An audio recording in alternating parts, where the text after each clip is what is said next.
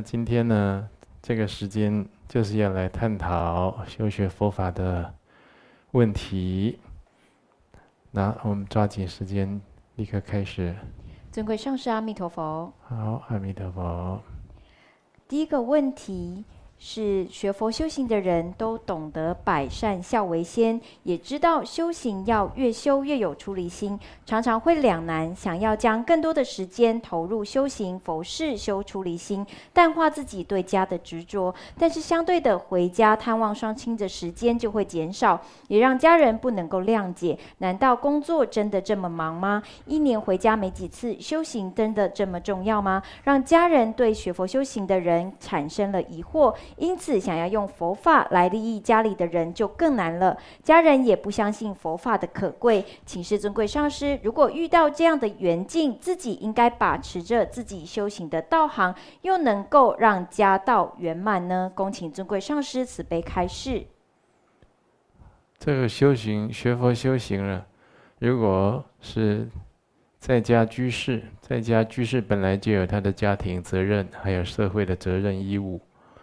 那所以呢，学佛修行的时候，如果导致家道不能圆满，那你恐怕就是一个过失。这个就是要力求圆满，但是这种事情啊，说是说要力求圆满，做起来的有的时候常常啊就很难兼顾。那只能尽量弥补，尽量呢。你看这个，我们修学大乘佛法的人都想要利益一切的有情。你有没有想过你的家人？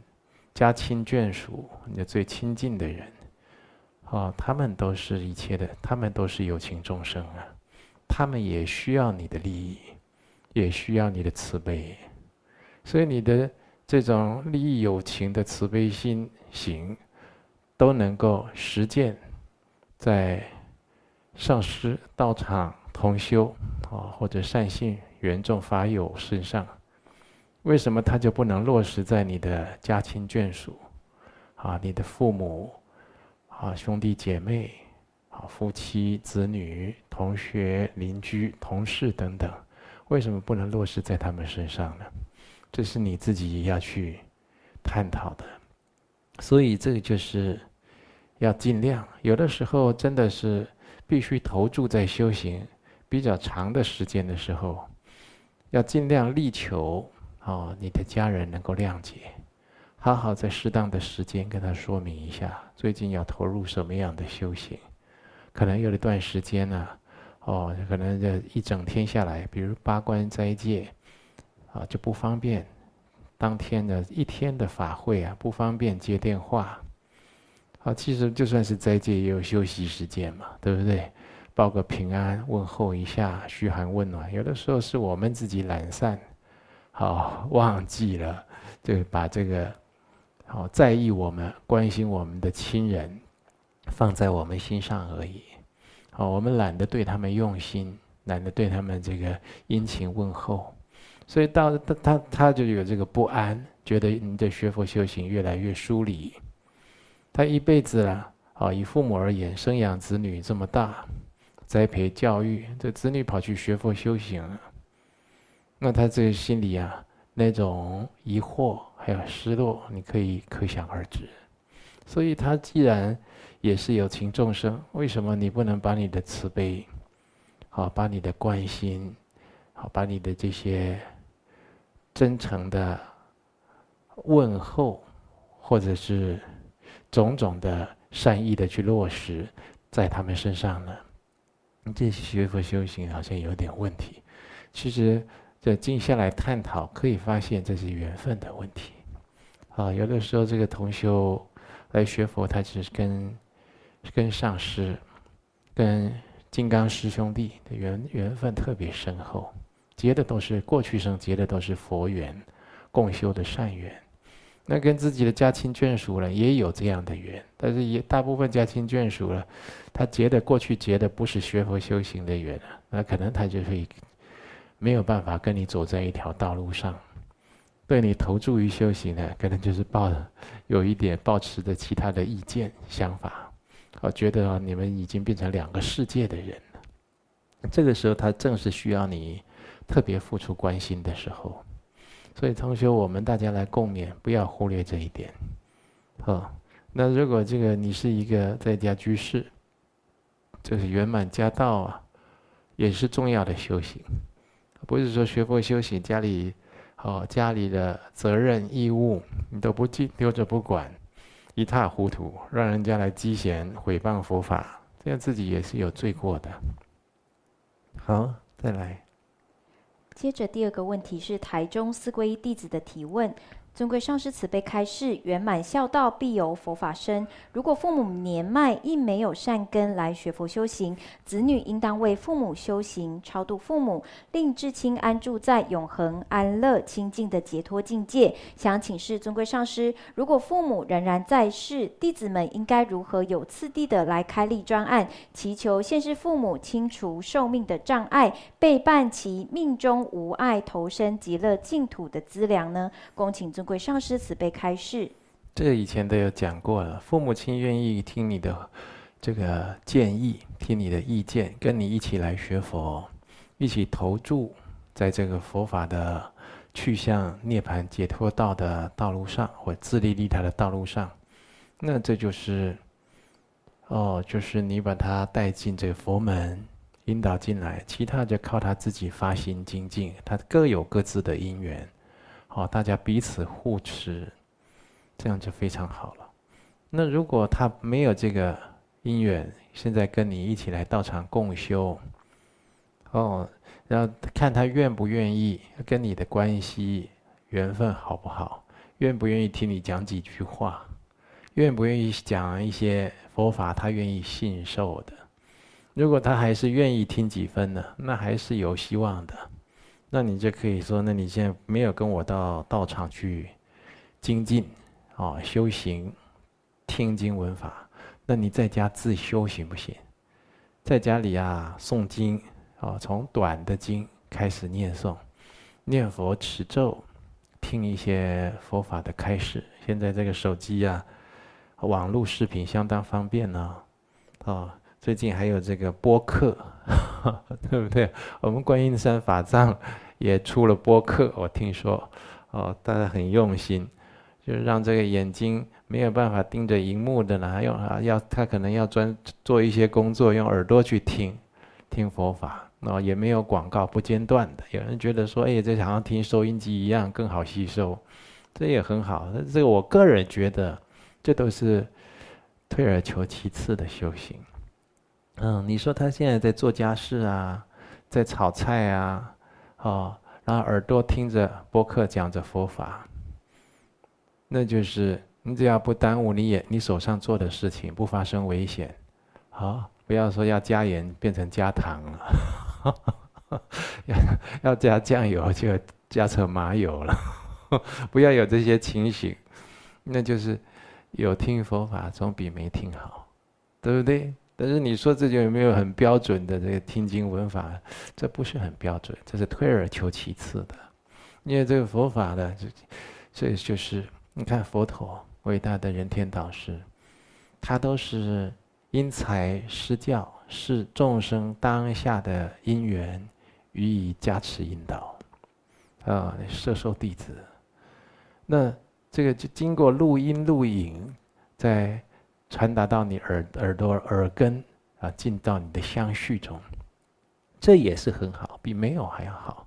但是要知道，这是比较退而求其次的哦。这所以当然这也很重要，因为这个时间你如果拿去听一些呃政治的啦啊，这社会新闻啦、凶杀案件啦，还有很多的八卦啦，呃，那你心里会产生很多的。啊，烦恼、矛盾、冲突，那不如你就听听佛法，或听听佛号、佛乐，这都挺好的。那如果他的家亲眷属愿意听你讲几句话，你讲佛法给他听，把一些佛法重点要领讲给他听，至少让他减少造业，减少造杀业，减少造这种十恶业。哦，或者就是五无间罪，啊，比如说他常常就是跟着人家会，哦，讥评、毁谤三宝或者佛法，你就劝他千万别这么做。经典上有讲如何如何，你赶快护持他。你说这个啊，我先帮你在佛前忏悔，改天呢啊，那我们道场有法会，再请你邀你一起来拜佛，我们再正式在佛前再忏悔一次，多忏悔。这你就把它这护持起来，好，从这个基础的要断恶，再进一步的修善，啊，减少造业，然后多造善行，利他的功德，你就要有善巧去引导。刚开始不要给人家。哦，就是过度殷勤的劝说，人家产生了压力。我们应该用鼓励、劝导，哦，就是善劝、劝进的方式，鼓励的方式，好让他去发现真理，让他去知道利他的重要。还有人生，如果能够走在自利利他的道路上，那是如何的有意义，让他去体会到这一点。而人生如果就是只有这样，财色名食睡，哦，每天五欲六尘的过日子，那真的是如，就是太过浪费这宝贵的生命，浪费这八暇十圆满的人生宝。所以，只能够在家里啊，他如果愿意，你跟他维持良好的关系，这平常都要下功夫。你跟他关系维持不好，人家修行不够。利他的功夫下得不够，你跟他关系维持得很好，哦，这我举个例子了。以前呢，我们有一位有一位居士啊，这位居士啊，哦，他就是很有度量。隔壁啊，他的邻居都在在开这个幼稚园载小朋友那个。很大台的那个九人座改装成十十二人座，对不对？那娃娃车，隔壁就是这个的，常常把那个车啊，啊，就停在他家门口。哇，这个人度量很大呀，他一次都没有跟他反映过，就就就是，不但那个娃娃车停过来啊，他还每次都去帮他洗车。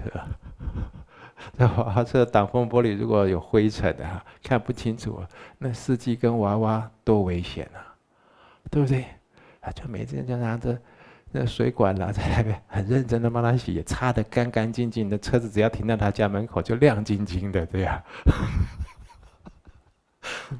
那结果有一次，真的是他有急事要出门，这娃娃车挡在他家门口，太过离谱了。他就很谦虚的去跟个娃娃车的这个车主邻居讲：“哎，对不起，可不可以？”光讲到这里而已哦，那个人就跳出来：“哦，没问题，我马上开走。”对不起，但我平常已经给他很多的善缘人情了，你知道吧？所以人就是要你要常常利他，那个情分就会深厚。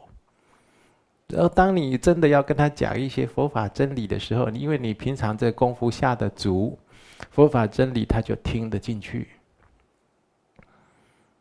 所以我就跟同学讲，你一个关系跟他维持不好啦，哦，那就是你利他功夫啊 下得不深。那你你一个对其他人怎么可以下这么大的功夫？对自己家庭眷属的功夫怎么下得这么少？但有时候说，我们的家庭比对其他人他能够欢喜领信受，哦，大家的缘分很好。家亲眷眷属有的就是六亲，好像是六愿来投胎的。特别针锋相对，特别就是给你施逆缘，特特别啊就是还还批评诽谤佛法，那当然有这样的，啊，这样的就是你这自己要多替他佛前求忏悔，化解彼此的冤结，也要给他哦，就是无限的悲心祝福和等待，祝福他早日学佛，早日增长智慧，那你要等待他，要这样子。也不是说这样的人就跟他彻底断绝，好，你还有一个心法，就给他祝福，好，好，来。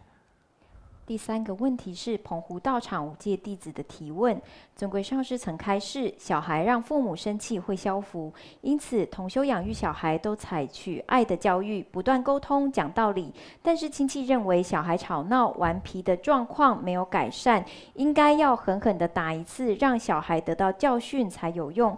面对小孩的教养，应该如何取舍才如理如法呢？恭请尊贵上师慈悲开示。说前面说怎么样？题前面题目是什么？再再讲一次。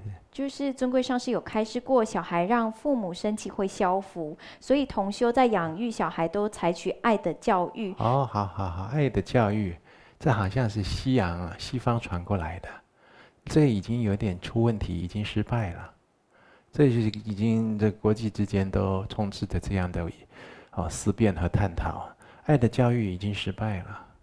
爱的教育前面看起来挺好，好像无懈可击，后面问题重重，特别在僧团道场。这个僧团里面的人来自各家的子弟，他来这边出家学佛修行，你光爱的教育试试看，他未必会成为一个好的僧才，他未必成为一个好的人间菩萨自利利他。爱的教育充满很多问题，已经不够了。大家应该再去探讨其他的问题。我觉得佛法的教育就是很周遍。佛法在任何的时空、任何的因缘，都充满着善巧的悲智。嗯，这所以父母亲如果学佛，这个有的时候佛菩萨还会特别加持护佑这个下一代子女。有的时候我们教不动、带不动。那佛菩萨保佑、加持、引导，他他超超出我们想象的好，呃，所以很多都并不是我们人简单的这个逻辑推理可以思思想思维得到的，哦，这有的时候就是总而言之呢，如果你能够学佛修行，那他的利益一定会就是。延续到你下一代，还有你周遭人的身上，那这是毋庸置疑的，啊，所以爱的教育我也没有说它就是不好，我说它这就是不圆满，因为爱的教育出现了许多的问题，到现在都没解，好，来，请示尊贵上师。弟子周遭的朋友大多步入中年，衣食不缺，小有积蓄，但是却忙于游山玩水、投资理财等世间法，对善行善法多抱持着不反对，但是也不想接触的态度。面对于还沉迷于现世安乐、不懂得醒悟的亲友，弟子应该如何做才能够善劝亲友相信因果业报，进而学佛修行呢？恭请尊贵上师慈悲开示。那是前面讲的。这些人在他年轻或同盟时期或年轻的时候没有接触佛法善知识，或者有接触，然后但是啊有这个违缘，啊障破了他的善根慧命，所以他就是保持距离，跟佛法这个真理的追求保持了一定距离。那当然呢，就近而言，这样的人呢，我们就近的维系的来探讨，这样的人他是有业障的，他还是有一些业障，所以他没有办法亲近三宝，追求真理。啊，只是我们的世间世人的眼光看，看不出来这业障到底在在哪里。一个他也可以，他可以看到一个哦，可能这戒行不是很清净的修行人，或者是比较负面的在讲佛法的，哦，对佛法不友善的新闻，他可以放在他心里几十年，你就知道他业重不重了，非常重啊。那我们也是经历过、看过这不好好持戒的，也是看过比较不比较不友善的啊负面的新闻。但是我们为什么可以转世成智呢？择善坚持呢？就是我们业没那么重，我们经历了这些业，但是这些好像就是染到了这感冒病毒，但是我们两三天好了。但这个人染到病毒，这个病毒的一生栖息在他的相续当中，寄居在他的相续当中。你说他业重不重？所以，当他遇到这个，你要来劝他学佛，邀请他来参加法会，他那个病毒就会发作。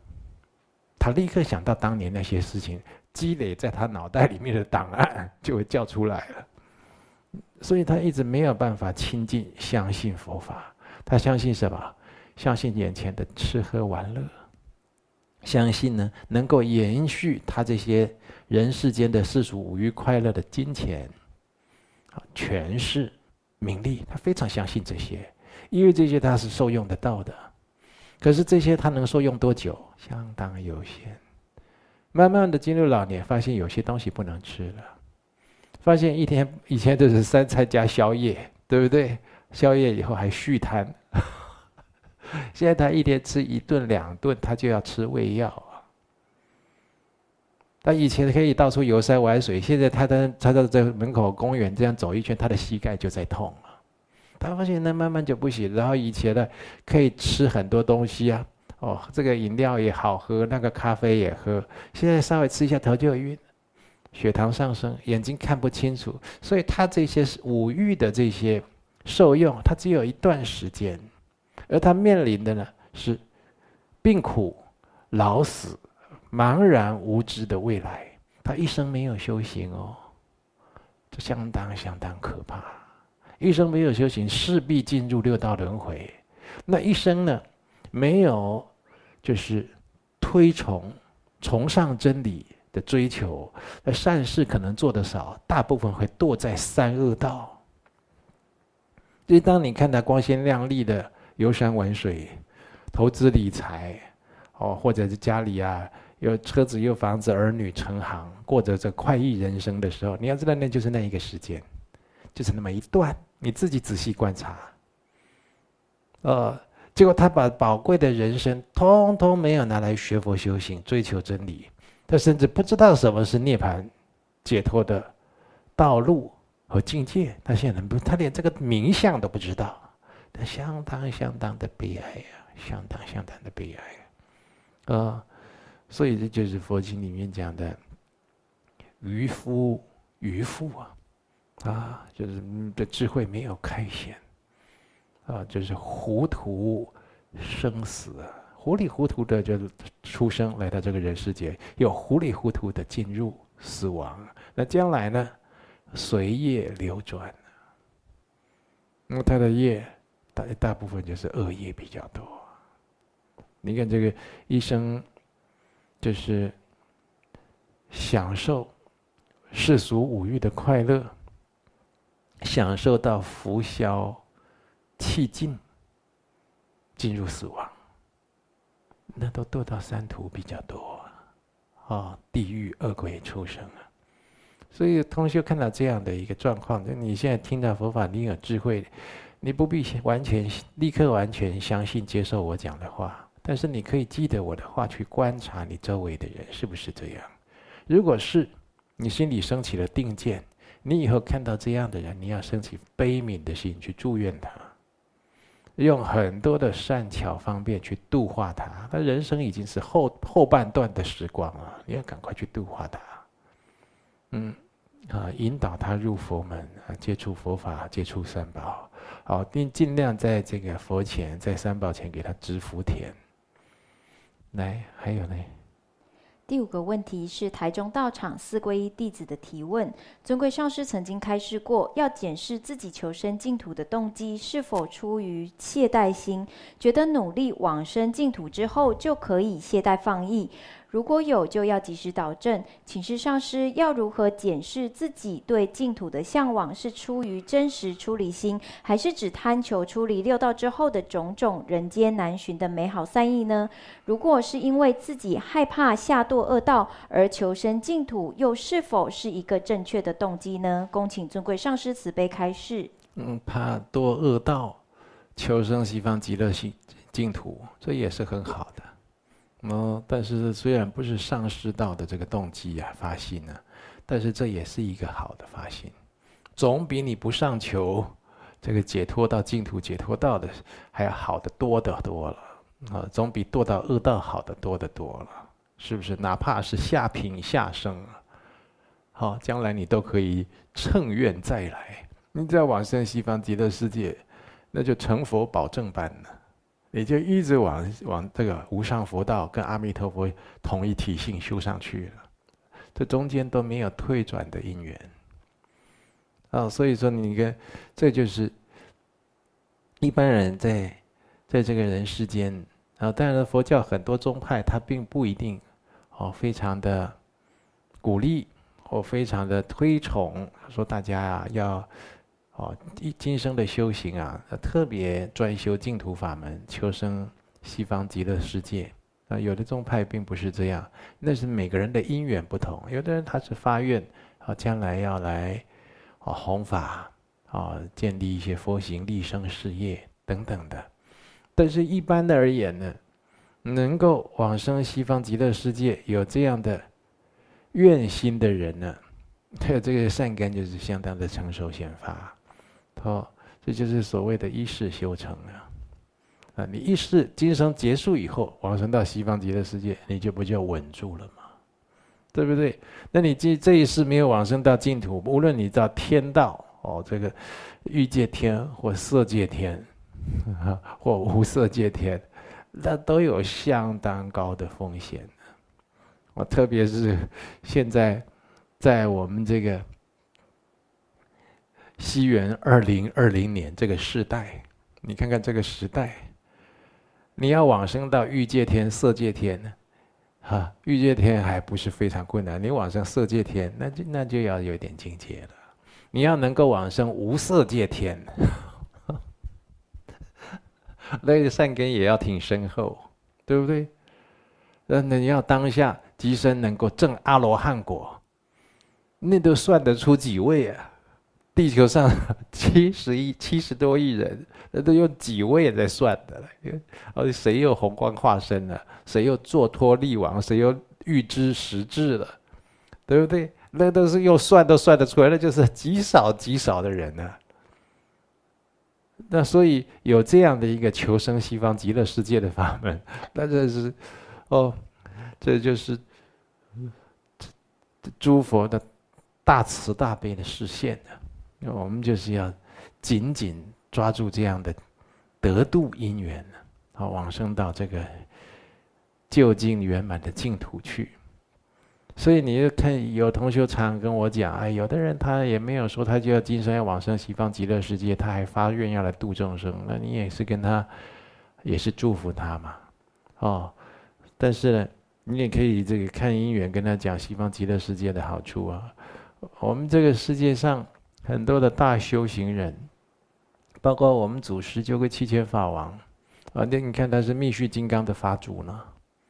哦，这样这样的祖师大德，啊，博通显密三藏，啊，三律一戒清净的大德，往生西方极乐世界，求生西方极乐世界，那他也是修很多殊胜的，啊，不共的本尊啊，对不对？那他为什么往生西方极乐世界？那这西方极乐世界究竟圆满啊，最殊胜的净土了，哦，你看那里有多少？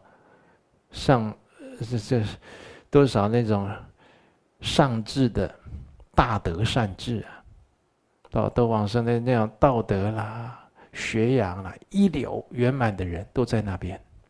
啊，这大圣，还有这个小圣的这些圣人啊，好多都在那个地方。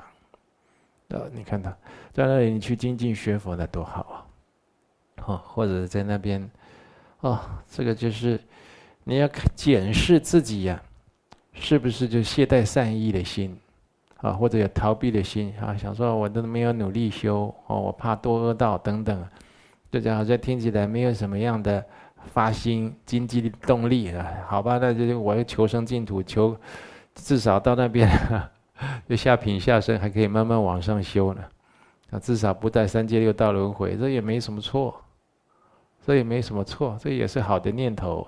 那可是，你就劝你对这个净土的典籍、经典、典籍啊，你多去参看，多去研读，啊，或者就是对这个大圣的典籍，或者这个啊，我们的这个啊净土愿文，常常去研读，然后呢，升起这样的共同。或者你自己不共的发心，那这样来的这个求生净土的动机啊，比较正确，往生净土成功的几率也大大会提升。